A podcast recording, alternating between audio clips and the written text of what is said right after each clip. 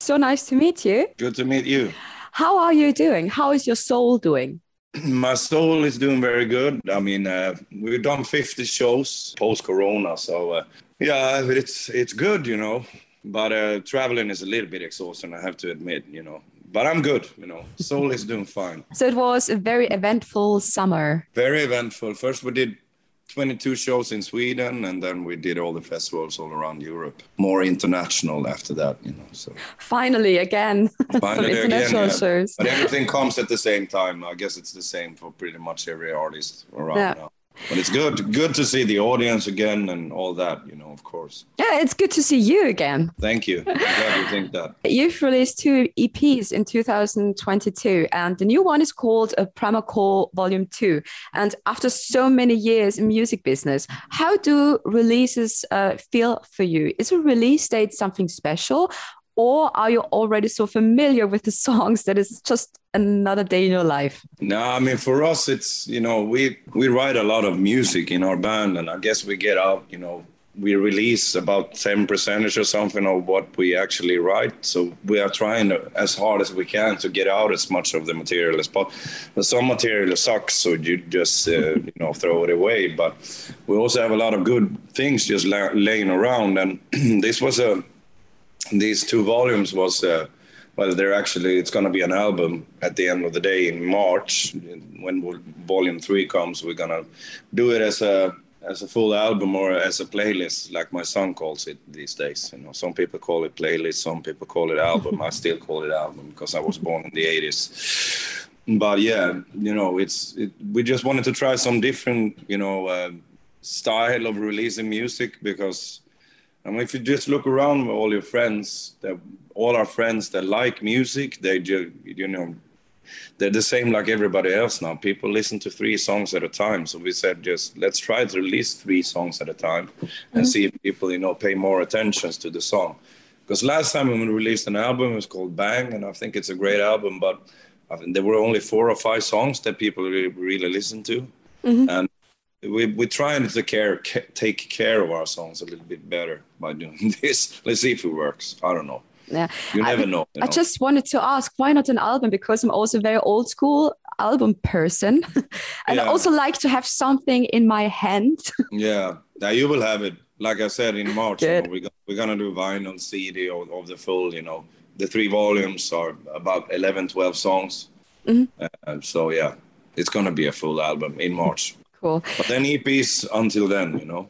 It just makes you curious. So, what is going to come within the next months? How will the album sound like and stuff like that? Yeah, I mean, we uh, during Corona we said quite early, you know, we said let's not you just go and die now and don't do anything.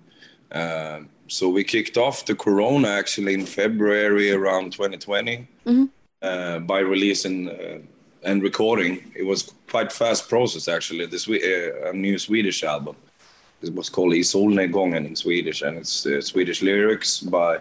Um, we took all our favorite poems uh, from cool. from like Swedish national heroes, Karin Boye, Gustaf Fröding. I don't know if you know about these people in, but they lived like hundred years ago. They're mm-hmm. like Swedish national poet heroes.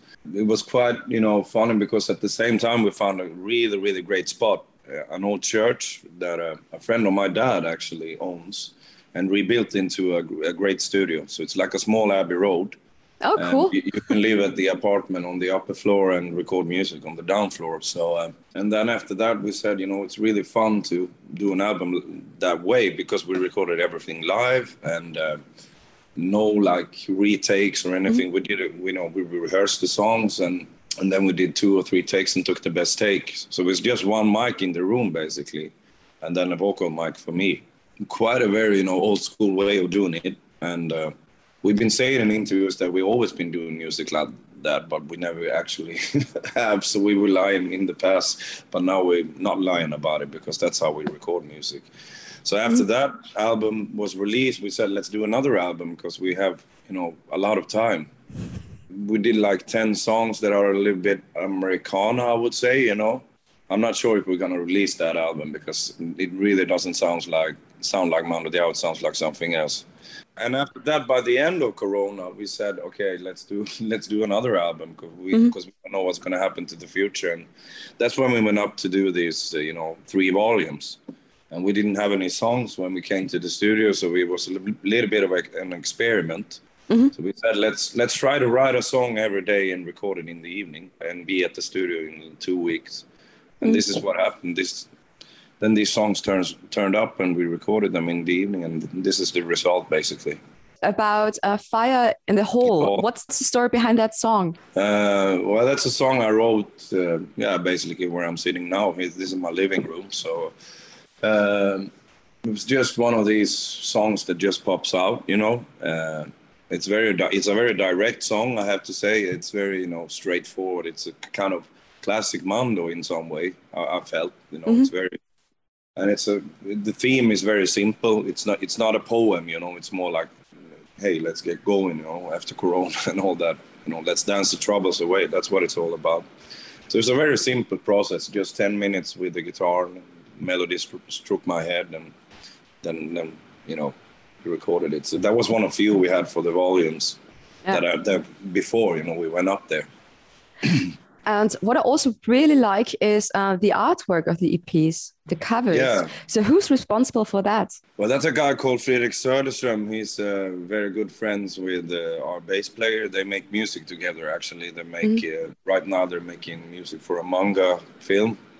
Uh, together and he's a very he's a nerd you know when it comes to uh, artwork and when it comes to synthesizers that's basically it you know he's, it's pretty hard to get in touch of because he's very old school as well he do you know he do the drawings by hand and all that he's very analog in that mm-hmm. sense mm-hmm. you know but if you're going to try to reach him on a zoom meeting it's impossible so you have to do regular phone calls like like like like 70s style you know but he's a very talented guy yeah i just thought about can, calling can you try people. to do something with this you know skeletons and all that mm-hmm. you know, we want to do something with skeletons because it felt you know quite symbolic for how the corona period was and we said after it's done let's really do something with skeletons you know dancing mm-hmm. skeletons basically because I also think it, it, also would look so nice on on, on vinyl when I have yeah, a, a bigger bigger be. size for the art. the, it is on vinyl. The, the, the volumes are on vinyl, and like I said, they're, they're all going to be connected into one artwork at yeah. the end of the day. We're still working on that artwork though. But the name for the album is going to be Bob uh, Boblikov's Magical World. That's the working title at the at the moment. Okay, but it's very interesting just to to work in a completely new way and also yeah. a also a challenge. yeah, quite fun, you know. And I guess that's what keeps us going, you know, and we not to do the same thing all over and over again. That's for some bands that work really mm. well, like for ACDC and and people like that. U2, maybe I think they're doing the same album all over all over and again, but for us it's more like you know we have to change all the time that's how we grew up with music we grew up with jazz rock and roll hip hop you know all the all the blending that was there in the 90s because the mm-hmm. 90s were very you know there was a lot of variety in the music exactly, much more absolutely. than it is now I, I would say it's always funny to listen through a 90s music playlist like oh yeah. my god yeah it is and every genre is just amazing exactly I agree. You've already been on tour. You've done a lot of shows also um, in Austria at Nova Rock.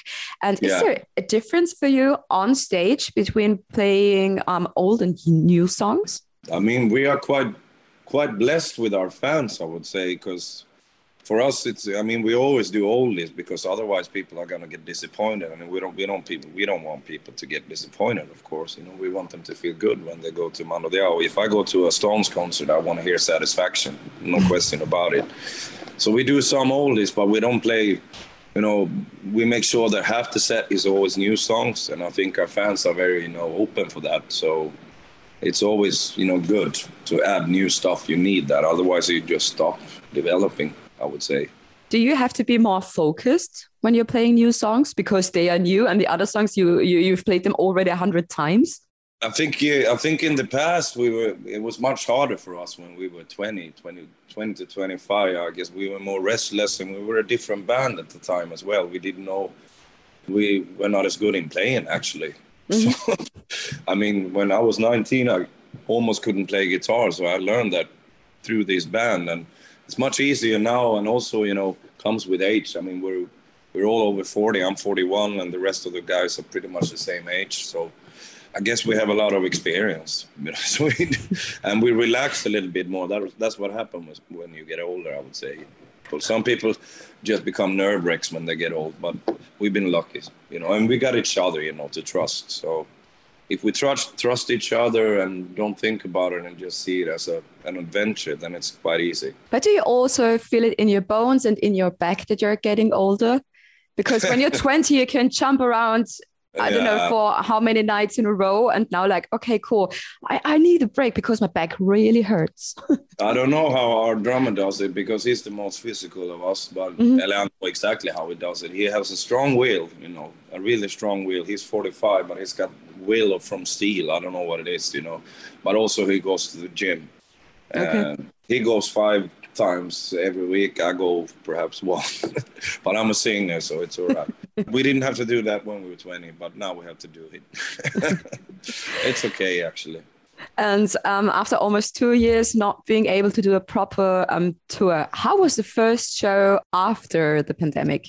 Very, very nerve wracking. That was. Uh, uh, that was really nerve. That was like being 20 again, and you know, doing the first big show it was kind of you know scary of course because you just wonder have i forgot how to do this you know mm-hmm. that was that was the vibe of it but uh, it turned out really good after the first one you know then we felt good again so but the first one was yeah that was badass you know?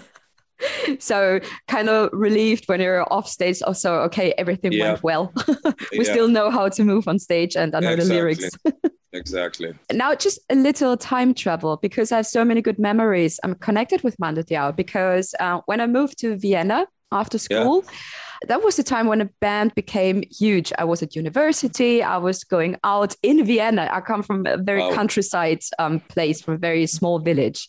Oh, yeah? And I just discovered all the cool bars and Mando Diao they play them everywhere.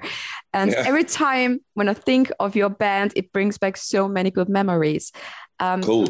What band brings back good memories um, to you? Oh, a lot of a lot of bands, of course, you know. But um, I mean, Nirvana is a strange band because they always turn up because they're so big, you know, and uh, but they they most of the time bring back bad memories. I would say, you know, because mm-hmm. I had a friend who killed himself who tried to be as Kurt Cobain and all that, and so that brings up bad memories. But they're still a fucking great band. So the music is awesome, but it brings up bad. I mean, it's mm-hmm. different, but the good vibes, I would say, you know, for some reason, every time I hear like Massive Attack and Portishead and stuff like that, I get really happy. and when I hear Oasis, of course, but I wouldn't yeah. listen to Oasis, you know, because it feels like listening to your own kid, and I like doing that. But you know, I'd rather go to therapy and talk about my own kid instead instead of listening to it, you know. and uh, what are your plans for the next year then? When we, we are working on an electronic project together with uh, another artist called Elliphant. Mm-hmm. Uh, if you heard of her. Um, and so that's going to be, you know, I hope we get that released. We are just in the planning process of how to do that. Well, I mean, I was talking about the digital platform. There are so many ways of doing it. So let's see which way we choose. Mm-hmm. And, uh, you know, next year is going to be a lot of touring with this material as well.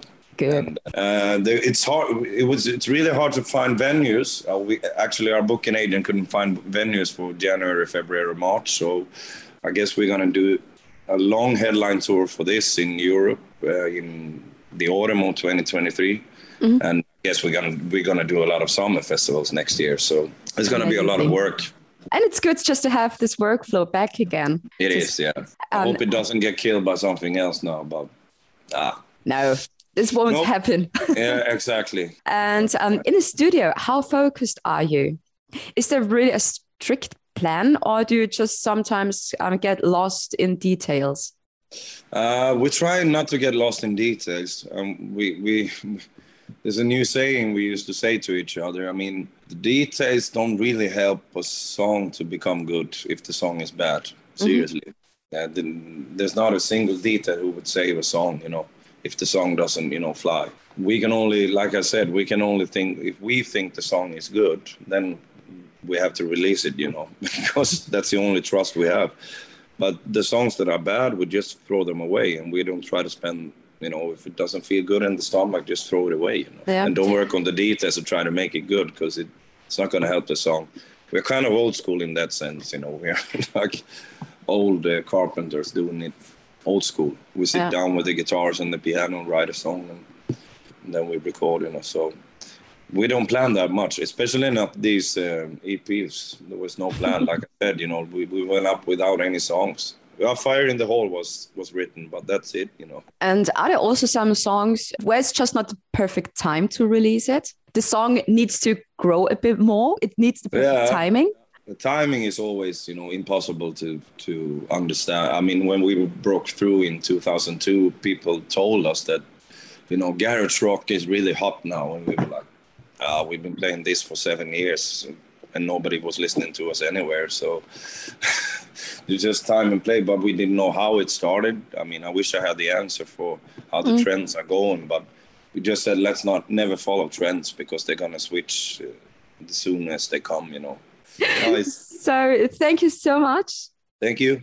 And have, a, have a great day. You too.